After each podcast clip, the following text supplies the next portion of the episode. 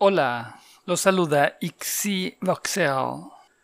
Hoy vamos a hablar de un tema, el deterioro de la calidad de vida, específicamente el deterioro ambiental en la ciudad de Monterrey.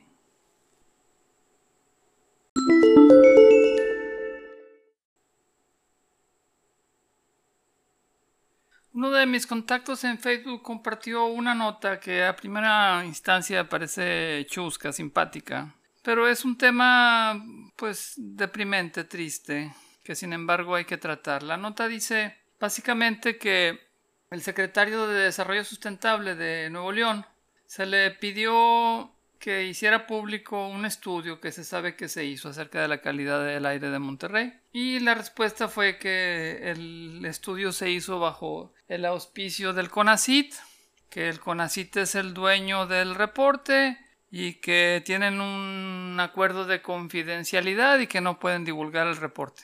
Y que el CONACIT eh, lo debe publicar, pero como el CONACIT no tiene recursos, pues no hay para cuándo se publique el reporte no se entiende realmente. Tanto el CONACIT, el CONACIT es una entidad federal, el Estado de Nuevo León es un ente público de gobierno, o sea, tanto el CONACIT como el gobierno de Nuevo León son entidades públicas que trabajan con dinero público y todo lo que hacen está sujeto a normas de transparencia y, y acceso a la información.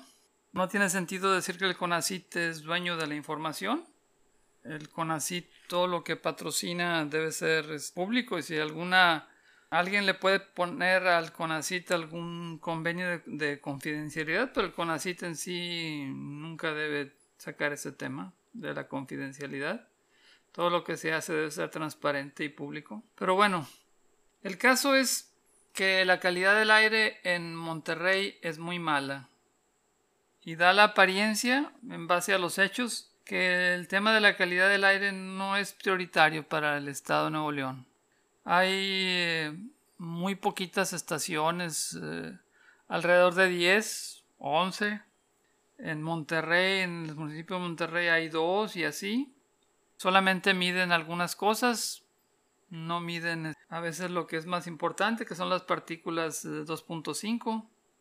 A nivel mundial, Monterrey está clasificado en sexto, quinto y cuarto en los niveles de contaminantes. En partículas de 2.5 está en sexto, con respecto a la contaminación de ozono en quinto, la contaminación de dióxido de sulfuro estamos en cuarto lugar. O sea, somos campeones andar en, en aire sucio, contaminado. Algunos consideran que como los índices son muy malos, que no hay nada de qué preocuparse, pues que seguimos vivos, que no hay un colapso de la población y que no hay problema.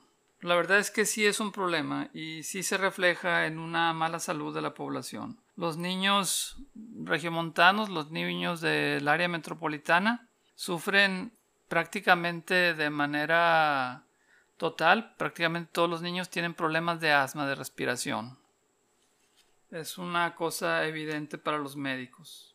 Los problemas respiratorios son muy, muy frecuentes. De acuerdo a algunos estudios, eh, se pueden atribuir alrededor de, mil muertes en el 2015. Se hizo un estudio y se pudieron atribuir directamente 1.200 muertes a la contaminación. Esto, claro, pues es realmente muy difícil de hacer porque la contaminación es un factor dentro de otros y la morbilidad no es solamente la muerte, o sea, la calidad de vida de las personas, aunque no fallezcan de una causa directamente atribuible a la contaminación, el vivir en un ambiente contaminado, pues afecta la calidad de vida.